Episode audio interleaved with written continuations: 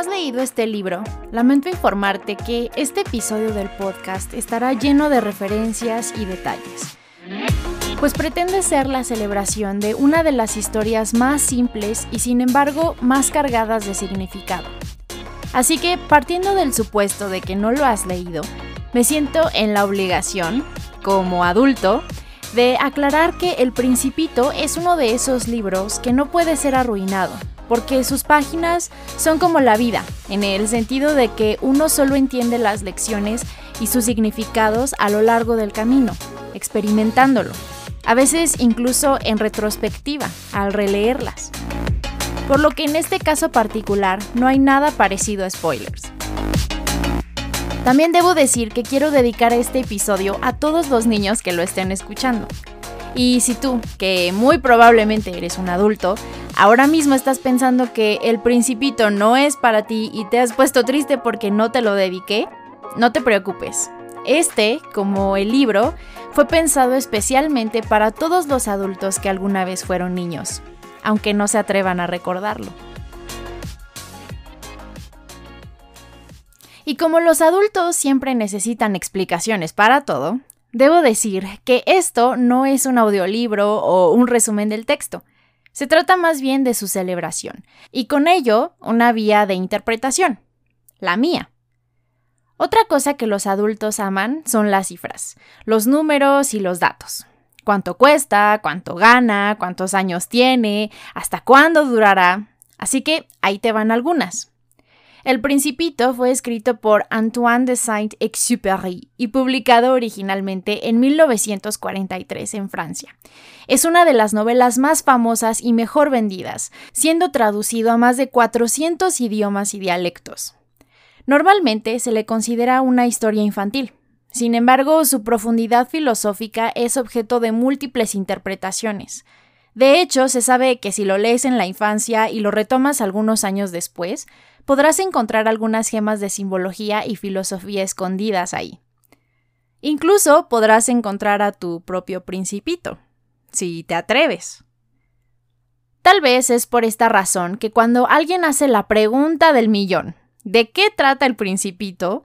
uno suele obtener respuestas tan variadas y pocas veces concuerdan entre sí, porque tu perspectiva siempre estará mediada por el momento que estés experimentando en tu vida, por los retos o éxitos que estés viviendo.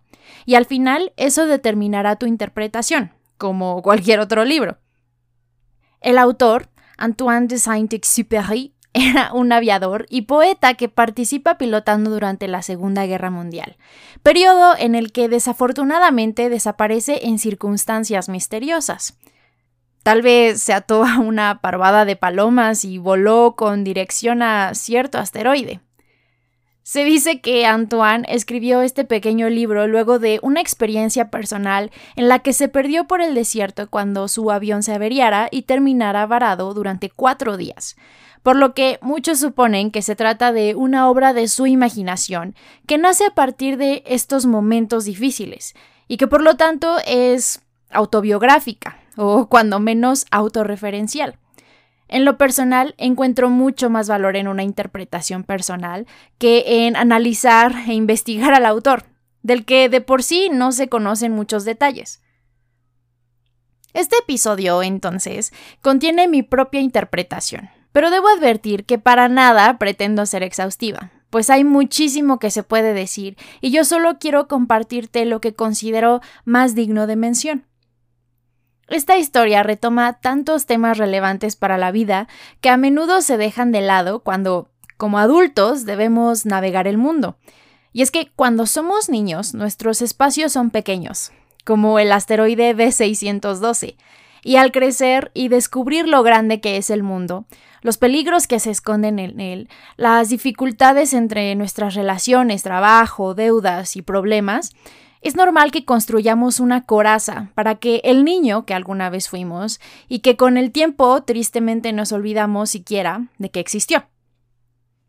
De alguna forma, el principito nos recuerda que podemos regresar a nuestro asteroide, que debemos desollinar nuestros volcanes, los activos y dormidos, porque uno nunca sabe, nos recuerda de una forma muy dulce que hay que aprovechar cuando los volcanes son pequeños, porque si son demasiado grandes para que podamos desollinarlos, pueden hacer erupción de formas violentas y causarnos muchos disgustos. Y no hay que olvidarse de nuestras rosas, únicas, hermosas. Se debe trabajar mucho para protegerlas, aun cuando tengan espinas, cuando se porten arrogantes, coquetas o sean muy parlanchinas. Se les debe regar constantemente, eliminar unas cuantas orugas, pero no todas, pues aún se desea tener algunas mariposas. Cuidarlas de los peligros como los tigres o las corrientes de aire con biombos de cristal que no obstruyan su perfume o su belleza. Las flores, como el amor, tienen defectos o tienden a recurrir a triquiñuelas, pero todos esos son actos de supervivencia. Uno cuida y ama a las rosas porque perfuman nuestras vidas, porque nos regalan su belleza y ternura. No se debe huir en cuanto se roza un dedo con la primera espina, o cuando uno se encuentra con sus contradicciones, astucias y complicaciones. Se debe prestar atención a todo arbusto o hierba que aparezca, para eliminarlo a tiempo. Una semilla puede ser indistinguible de otra, como los pensamientos, pero si no les prestamos atención y dejamos que crezcan en nuestro pequeño asteroide, pueden llegar a apoderarse de forma agresiva de todo el espacio, como los baobabs, que comienzan siendo pequeños arbustos, pero con el tiempo sus raíces se hacen toscas y profundas, difíciles de arrancar, crecen sin darnos la posibilidad de detenerles, apoderándose y tomando el control del planeta entero. Por eso, uno debe estar atento a las semillas que crecen en el asteroide. Cuando son pequeños arbustos y hierbas, debe arrancárseles rápidamente. Pero el trabajo duro no es lo único. Algunas cosas son positivas de este viaje de retorno a nuestro pequeño asteroide. Por ejemplo, en un espacio tan reducido, no es necesario atar al cordero para que no se escape. De hecho, no es necesario atar absolutamente nada, porque lo que se encuentra contigo de verdad no puede ir muy lejos. Otra enorme ventaja es que los atardeceres son fácilmente accesibles, como la felicidad. Uno solo tiene que mover un poco la silla, cambiar de lugar o perspectiva y ahí estará. Así que cuando estés pasando un mal día, no importa, solo debes esperar un poco, mover tu silla y disfrutar de una bella puesta de sol. De esta forma, cuando debas volver a la Tierra para cumplir con tus funciones como adulto, o cuando te pierdas sin querer en la vastedad inhóspita y hostil del desierto, siempre tendrás un asteroide limpio, ordenado y acogedor al cual volver y donde estar seguro. Y es que admitámoslo, no podemos abstenernos para siempre de nuestro retorno a la Tierra o de enfrentarnos con el desierto ya sea porque nos perdemos sin querer ante una falla técnica o simplemente porque nos encontramos huyendo de una rosa arrogante y egoísta que nos lastimó y de la cual esperamos alejarnos, aunque sea solo para extrañarla después. En la Tierra uno puede encontrarse con personas como el rey, que se sientan tan poderosos como para gobernar solo sobre aquellos que lo permitan, pero al final, los reyes, sentados en sus enormes tronos de sus pequeños asteroides, pero sobre todo el poder, son solitarios y engañosos, porque hay cosas que ni siquiera toda la autoridad del mundo pueden detener, adelantar o eliminar, como las puestas de sol. Hasta los reyes deben esperar para que lleguen. Pero hasta los reyes, que saben que solo pueden exigir a cada uno lo que puede hacer, no se comparan con los vanidosos. Ellos al final solo quieren la admiración y adulación de aquellos que les rodean, a menudo impulsados por el vacío que existe en ellos, por la soledad, o la incapacidad de creer en su interior lo que tanto desean proyectar en el exterior. Es posible también encontrar en la Tierra a personas que no saben lo que quieren, no saben que algo anda mal en ellos, Solo tratan de ocultar su vergüenza con ciertas prácticas de autosabotaje o autodestructivas, como el bebedor en la historia, que bebe para olvidar la vergüenza que le produce beber. Pero una de las personas que predominan más en la Tierra son los hombres de negocios, que nunca tienen tiempo para nada. Ni siquiera recuerdan para qué es que trabajan tanto, contando estrellas sin disfrutarlas, porque solo un hombre tonto se distrae en ensoñaciones e ilusiones.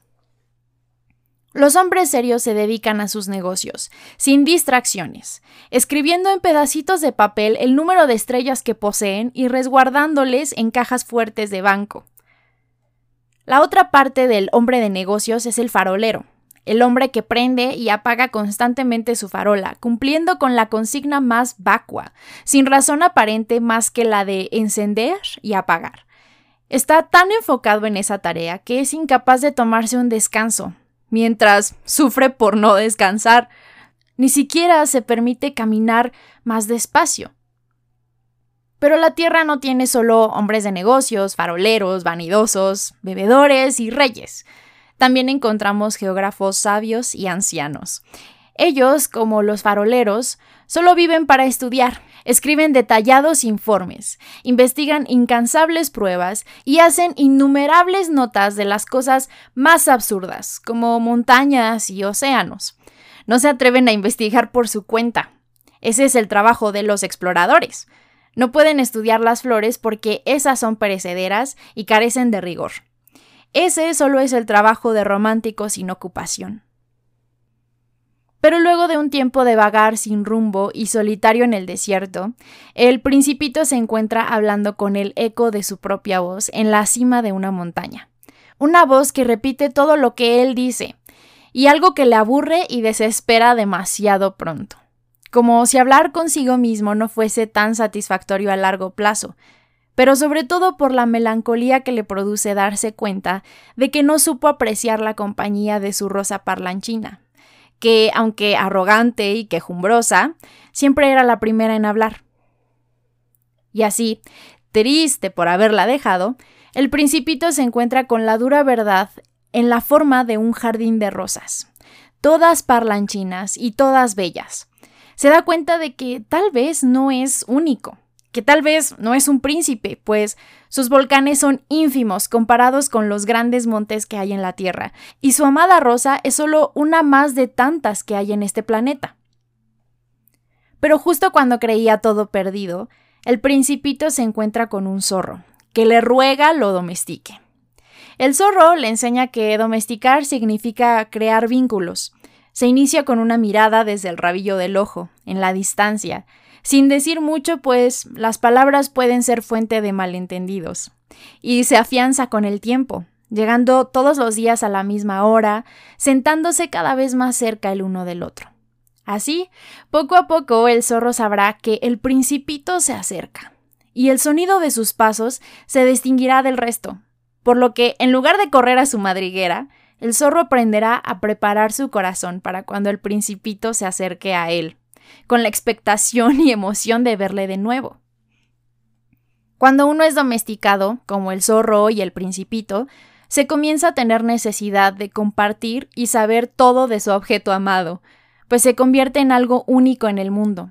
Y las cosas tampoco serán las mismas, porque lo que antes eran, por ejemplo, simples campos de trigo, ahora representan para el zorro un recuerdo de los cabellos dorados de su principito, y esa memoria le hará feliz, incluso cuando haya llegado el momento de despedirse. Pero un proceso de esa naturaleza no es cosa fácil. De hecho, el principito al inicio se niega. Él cree que no tiene tiempo para domesticar al zorro. Debe encontrarse con otros amigos, debe explorar la tierra y conocer muchas cosas primero. Pero el zorro sabe que solo se conoce bien lo que se domestica. Se lamenta diciendo que hoy en día todo se compra listo para usar, pero ya nadie tiene tiempo de domesticar nada. Finalmente, el principito acepta, pues el zorro le promete regalarle una enseñanza cuando sea su momento de partir. Así que lo hizo, y aunque se sentía triste por la despedida, sabía que había ganado, pues ahora se tenían mutuamente. Ahora sabría reconocer el sonido de sus pasos acercándose, y lo que antes era simple trigo, ahora es el recuerdo de su principito, único en el mundo, pues solo a él lo había cuidado, como el principito había regado y procurado a su rosa. Finalmente entendió que lo que hacía especial a su rosa era el tiempo que le había dedicado a ella, y solo a ella. Al contrario de aquellos que se regocijan plantando cinco mil rosas en un solo jardín, aunque nunca encuentren lo que están buscando. Las personas perdidas y sin rumbo no comprenden que lo que buscan puede estar en una simple rosa o en un poco de agua. Sin preocupación, se olvidan de las serpientes que aguardan escondidas en la arena del desierto, pequeñas y en silencio, delgadas, pero más peligrosas y poderosas que un rey, intentando seducirnos para poder morder. El principito ahora entendía que cada uno es responsable de aquello que domestica, pero también reconocía el riesgo que se esconde detrás, porque cuando uno se deja domesticar, cabe la posibilidad de llorar un poco. De entre tantas, las palabras del zorro al despedirse parecen ser una de las enseñanzas más bonitas de esta historia. Solo con el corazón se puede ver bien. Lo esencial es invisible a los ojos. Y con ello, el principito busca el camino de regreso a su asteroide, vagando con el aviador por el desierto, padeciendo sed, pero con la mente clara en regresar a casa y a su rosa, con su cordero en una caja y sus volcanes que deben ser desollinados cuidadosamente para evitar sorpresas desagradables, porque uno nunca sabe. A su vez, el aviador descubre que el amor del principito por su rosa resplandece en él y lo motiva a seguir, incluso cuando debe cargarlo dormido, y ese resplandor es el que se debe cuidar para que con su luz se pueda encontrar la salida del desierto, o al menos un buen pozo para beber. Y luego de las dificultades, el aviador y el principito al fin llegan a uno, que curiosamente estaba perfectamente dispuesto para ser usado. Cuando beben de él, el agua era deliciosa, porque había nacido del esfuerzo de caminar en circunstancias adversas buscándole del esfuerzo de tirar de la polea y traer el cubo a la superficie. Como en Navidad, cuando las luces que adornan los árboles y las casas, la compañía de los amigos y la familia, el delicioso plato de cena, iluminan el regalo que recibes, y no al revés. Inevitablemente, el aviador tuvo que despedirse de su principito ahí mismo, en el desierto, así como muchos de nosotros debemos dejarlo ir para regresar a la Tierra y vivir en el mundo de los adultos. Sin embargo, lo peor que podemos hacer es olvidarnos de nuestros principitos y perder con ellos la capacidad de asombro que es una característica única de la infancia, algo que ocurre con mucha frecuencia en la Tierra, llena de bebedores, vanidosos, reyes y hombres de negocios.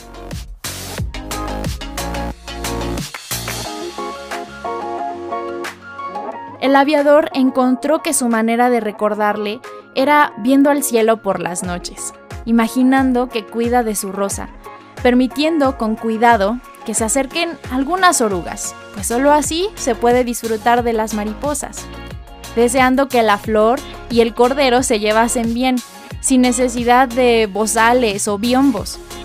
Y es que para los viajeros, como él, las estrellas son guías. Cuando estés perdido en el desierto, recuerda, lo que lo embellece es el pozo de agua que se esconde en algún sitio. Ya sea una casa, el desierto o las estrellas, lo que les hace hermoso es invisible.